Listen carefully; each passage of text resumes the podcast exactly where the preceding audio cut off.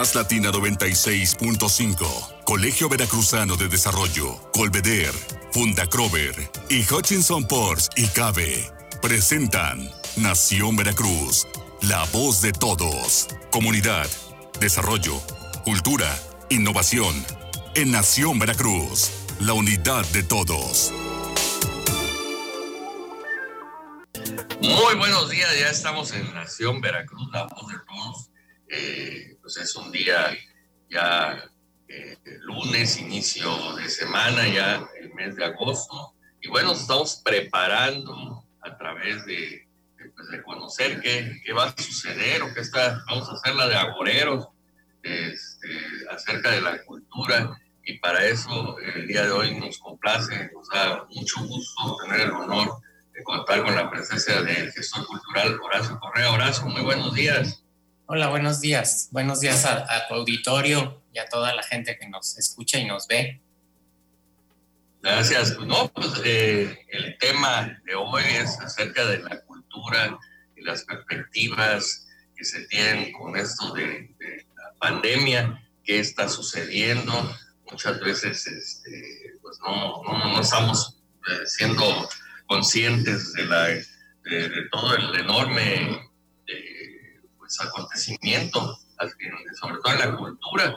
Lo vemos con la partida de grandes eh, personajes y artistas eh, de toda índole. Eh, aquí en Veracruz acabamos de perder a, uno de los artistas plásticos, Néstor Andrade, y bueno, pues es una, una tragedia dentro del mundo de la plástica y de la cultura que esto suceda, pero también, Horacio, tú que eres un conocedor de todo esto, en la gestión cultural, eres un experto en museos, pues qué está sucediendo, qué va a suceder con los museos, qué, qué, tienen que hacer los administradores, qué tienen que hacer los gestores culturales eh, en, esta, en este momento.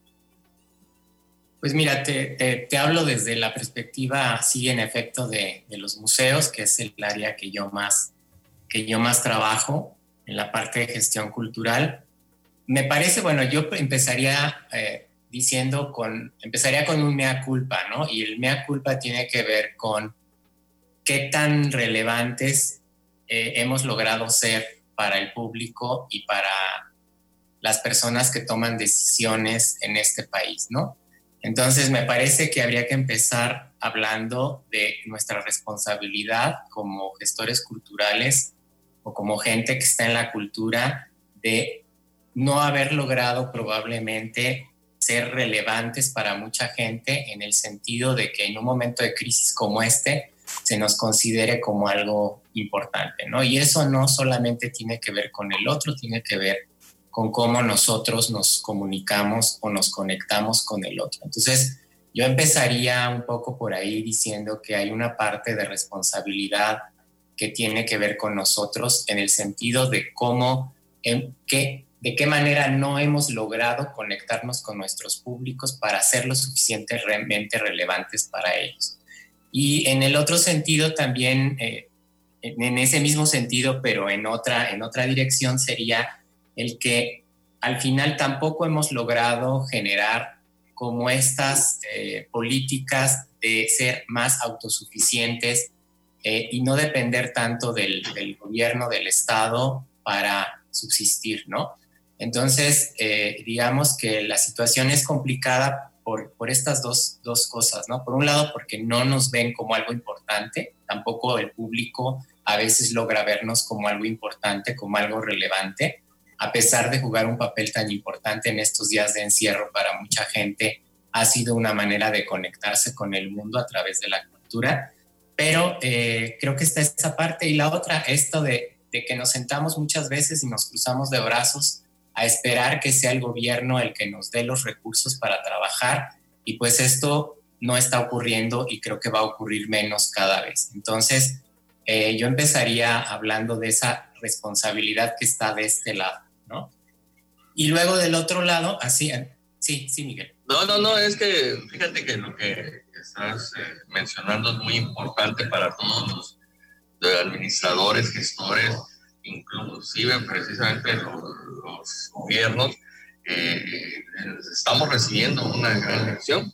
Definitivamente tenemos que, que, aceptar que dejamos, nos dormimos en los laureles, recibíamos el recurso por la administración o, para el mantenimiento de los museos y en ese momento pues, para los gobiernos no, va a ser nada en absoluto indispensable este tipo de inmuebles.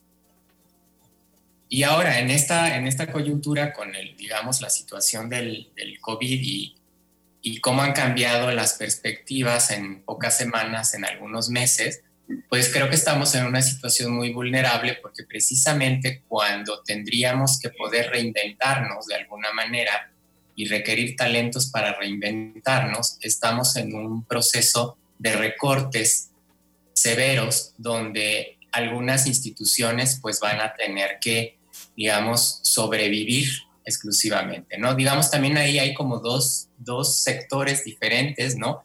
Los que realizan gestión cultural por su cuenta y son independientes y no dependen del, del gobierno para subsistir y que requieren obviamente de ciertos apoyos, pero también eh, reinventarse. Y por el otro lado está el sector del gobierno que con los recortes que se han, sobre todo en el gobierno federal, con los recortes que se han producido en las últimas semanas, hasta del 75% del presupuesto, pues obviamente que no les queda nada más que abrir la puerta cuando la tengan que abrir y ver cómo le van a hacer para, para subsistir, ¿no? Hablaba hace algunos días con un funcionario del SECUT en Tijuana y me decía precisamente esto, que no tenía idea de qué iban a hacer en el momento que abrieran las puertas. Desde el hecho de tener que atender al público con las nuevas medidas de la nueva normalidad y no había una persona que pudiera tomar la temperatura, por ejemplo, porque ese no es el papel del policía de la entrada y se requiere gente que lo haga. Entonces, en este momento están en una situación en la que ni siquiera eso van a poder hacer porque no tienen recursos ni siquiera para continuar con sus programas básicos. Entonces, exactamente en un momento en que nos tendríamos que reinventar, estamos en una situación en que no la podemos hacer porque no tenemos los recursos para hacerlo y la capacidad de hacerlo. Entonces, imagínate a nivel pues, de gobierno cómo está esta situación en muchos recintos que tienen poco personal y que dependen pues, de, escasos recursos para funcionar. ¿no? Sí, definitivamente eh, aquí yo veo dos vertientes, ¿no? tanto la parte privada, que también va, va a ser muy difícil que, la iniciativa privada invierta porque apoyan a sus propias empresas en este momento de crisis, y lo vemos con muchos empresarios, o se dedican a seguir eh, siendo este, apoyos para, para la cultura. Y en el caso de los gobiernos, pues también es, la misma situación. Si por sí hay eh, recintos que tienen eh, poco personal, eh, en esta nueva normalidad, pues tal vez tengan que, utilizar esa parte del personal para, otros, otras áreas, ¿no? Y entonces eh, va a ser la parte que, que nos va a, golpear en, la gestión cultural. Pero vamos a seguir hablando, Horacio, si me permite. Vamos a hacer un corte, regresamos con Nación Veracruz, la voz de todos. Este programa es presentado por Más Latina 96.5, Colegio Veracruzano de Desarrollo, Colveder, Funda Crover y Hutchinson Ports y Cabe. Bueno amigos, ya estamos de regreso en Nación Veracruz, la voz de todos. Y bueno, platicando con Horacio Correa, un especialista en gestión cultural, en museos, eh, un gran amigo de, Veracruz por qué no decirlo, pues de todo lo que es la cultura a nivel nacional, hemos tenido la oportunidad de coincidir en algunos eventos en los que pues las perspectivas eran otras porque no se pensaba en todo esto. Todavía el año pasado en Puebla, pues estábamos hablando de otros temas, veíamos eh, otra, otros panoramas, otra situación, pero hoy más que, nunca, Horacio, ¿qué, cuál, qué sería, eh, qué, cómo es el futuro hacia, hacia los museos eh, con, con, esto del COVID, con la pandemia? ¿Crees que regresemos el próximo año con mayores bríos? o, el cambio tendrá que ser de manera singular? Pues mira, yo creo que indudablemente que se regresará. Yo también de pronto cuestiono un poco si realmente el público no va a volver a los museos. Yo creo que eventualmente va a volver, obviamente, sí regresará a los museos. Eh, creo que algunos museos pues han tratado de invertir en la parte de lo digital, lo cual me parece bien porque los mantiene, digamos, vivos en, este, en esta situación de tener que estar como comunicando algo con el público, de estar cerca con el público, de no perder esa conexión. Pero creo que eventualmente pues eh, tendrán que abrir y en efecto con las medidas pertinentes, ojalá que esas medidas se tomen adecuadamente y haya pues los recursos para hacerlo realmente y no caigamos en, la simulación que nos, que nos gusta tanto en este país como hacer como que hacemos, pero no lo hacemos. Y, este, y ahí la pregunta sería también si el público va a estar en la tónica de, volver al pasado o no. Y yo creo que en cierto sentido, dado lo que hemos visto de pronto de la gente que, que sale a las calles sin ninguna precaución, etcétera, no dudo que, que regresemos a los museos y volvamos a visitar los museos. Eso no creo que, deje de suceder, ¿no? Lo que sí creo es que eh, habría que ver cuánto dura este periodo también y qué tanto este, los museos tienen esa capacidad de, reinventarse un poco. Para mí era, de, por sí, de pronto, creo que la, la experiencia del museo es una experiencia directa y seguíamos mucho en la tónica tradicional, donde la gente solo mira y nosotros solo exponemos, ¿no? Cuando tendría que haber habido mucha más interacción con el público, hacer las cosas un poco más vivas. Entonces mi gran pregunta es, ¿qué tanto podremos lograrlo ahora al regresar este, a la nueva realidad con menos recursos y con una desconexión de, tantos meses, ¿no? Eh, porque pues museos grandes tienen mucha más capacidad, pero hay muchos museos pequeños que mi pregunta es cómo le van a hacer para lograrlo, ¿no? En efecto, tendrán el personal que seguirá estando ahí probablemente, pero eh, pues han sido varios meses de una desconexión importante, ¿no? Entonces, este, sí tengo un poco esa pregunta de qué tanto lograremos como reinventarnos dadas las condiciones eh, financieras que, están teniendo los museos, ¿no? Y en efecto, la parte social, que también creo que, creo que es la parte que no se ve, que, que el sector cultural sí genera una derrama económica importante y que eso no, no se ve como, como prioritario. Y también que socialmente eh, tal vez dejaríamos de ser el país de los narcos si nos dedicáramos un poco más a, a fomentar la parte de la cultura, ¿no? Es que tiene que ver mucho con lo que somos como seres humanos y que parece secundario, pero no, no es secundario, es primario, porque es lo que nos hace humanos precisamente. Sí, para que los niños dejen de jugar a, ser sicarios, imagínate. Eh, qué horror, o sea, necesitamos eh, seguir eh, trabajando en, el proceso de, de socializar, de culturizar y, eso me lleva a lo, que estás comentando, de la parte eh, precisamente de los, del personal de los museos pequeños. Eh, vamos a regresar, pero ¿a qué regresamos? Entonces es, la gran pregunta, o sea, ¿qué, ¿qué, ha sucedido en todo este tiempo de, eh, de este estado de, de inactividad? ¿qué, ¿Qué está haciendo el personal? Esas son grandes, grandes preguntas que, nos hacemos y que de alguna manera los museos que hemos podido eh, mantenernos vigentes a través, eh, bueno, en el caso de la Casa Museo Salvador y Almirón, de, de, de, visitas virtuales, pero no hemos podido ofrecer otra cosa más, ¿no? Entonces hay que, hay que ver de qué manera, eh, porque no somos el Museo de Suecia, que ahorita estaba precisamente checando los datos de que el Museo de Suecia está ofreciendo cursos, talleres y demás, pero eh, ¿qué es exactamente lo que quiere eh, la gente? ¿no? Esas son otras preguntas, pero no puedes salir a, la calle a preguntar porque en este momento no se puede.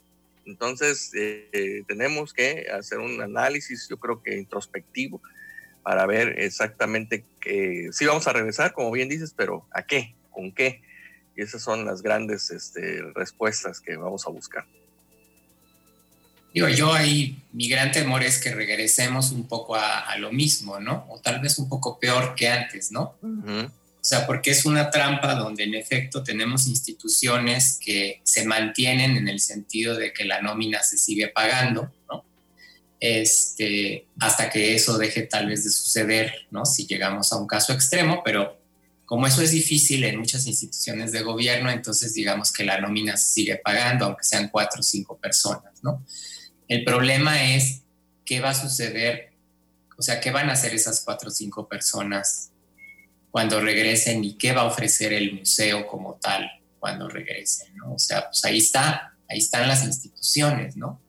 Pero, pero ¿qué es lo que va a pasar? O sea, y en esa perspectiva de, bueno, seguimos dándoles esos cuatro pesos para que sigan abiertos, este, pues en general no se está, no se está generando nada nuevo. ¿no? Entonces, eso, entonces, es muy preocupante. Sí, entonces básicamente sí es, vamos a regresar, pero ¿a qué regresamos? Y si vamos a regresar a hacer lo mismo de siempre, pues qué caso tiene, ¿no? Entonces, me parece muy bien, eh, Horacio, la verdad, este, ¿qué mensaje le darías a, los gestores culturales, a las personas encargadas de, los museos, a los trabajadores de, los museos? ¿Qué, ¿Qué, le podrías decir? Bueno, en el caso de los gestores culturales, creo que hay mucha gente que, dada la situación y probablemente desde antes ya estaba tratando de generar sus propias eh, actividades y de eh, eh, trabajar de forma independiente. Entonces creo que es una gran oportunidad para reinventarse en muchos sentidos, porque si bien se cierran muchas puertas, también se abren otras oportunidades, incluso en línea, ¿no? De dar, nuevos, de dar nuevas herramientas, de hacer cosas diferentes. Pues en el caso de, o sea, yo lo que creo en el caso de la gente de museos, pues es este, o sea, yo no creo, yo no creo que haya, que haya ninguna solución si no hay pasión por lo que hacen, ¿no? Entonces, la verdad es que hacer como un llamado a la, a, la échenle ganas, este, si no tienen ganas de hacerlo, pues eso tampoco va a ocurrir, ¿no? Entonces, este, creo que ahí la clave sería realmente, pues en efecto, invertirle a personas que estén apasionadas por lo que hacen y quieran salir adelante y sacar adelante sus instituciones, ¿no? Desafortunadamente, pues eso muchas veces no ocurre. Y entonces estamos en esa situación de, de que hacemos como que hacemos mientras nos estén pagando, ¿no? Entonces, no te sabría decir, o sea, yo creo que un llamado a las autoridades también, pues a que, pues a que también se pongan las pilas para tratar de impulsar los, las instituciones que ya existen y no seguir creando también elefantes blancos, porque ese es otro problema de este país, que cada administración llega y se inventa este, cosas nuevas, ¿no? Así es. Bueno, pues la verdad eh, no será la última. Como siempre, estás eh, invitado, querido Horacio, a estos eh, programas, a seguir comentando. Es de vital importancia, diría yo, que como bien dices, pues mantenernos en comunicación porque también ha ocurrido que con esto nos encerramos y nos encerramos literal, ¿no? Pero tenemos que salir al menos con esta oportunidad de estos eh, sistemas de comunicación para poder eh, seguir llevando eh, este mensaje al público y a los trabajadores culturales para que podamos este, pues echarle ganitas, como bien dices. Pues muchísimas gracias, Horacio, como siempre. bueno, pues vamos a, estar muy, muy pendientes de, tu trabajo, de tus acciones en beneficio de la cultura. Bueno, amigos, yo soy Miguel Salvador Rodríguez Azueta y esto fue Nación Veracruz, la voz de todos. Más Latina 96.5, Colegio Veracruzano de Desarrollo, Colveder, Funda Crover y Hutchinson Ports y Cabe presentaron Nación Veracruz, la voz de todos. Hasta la próxima.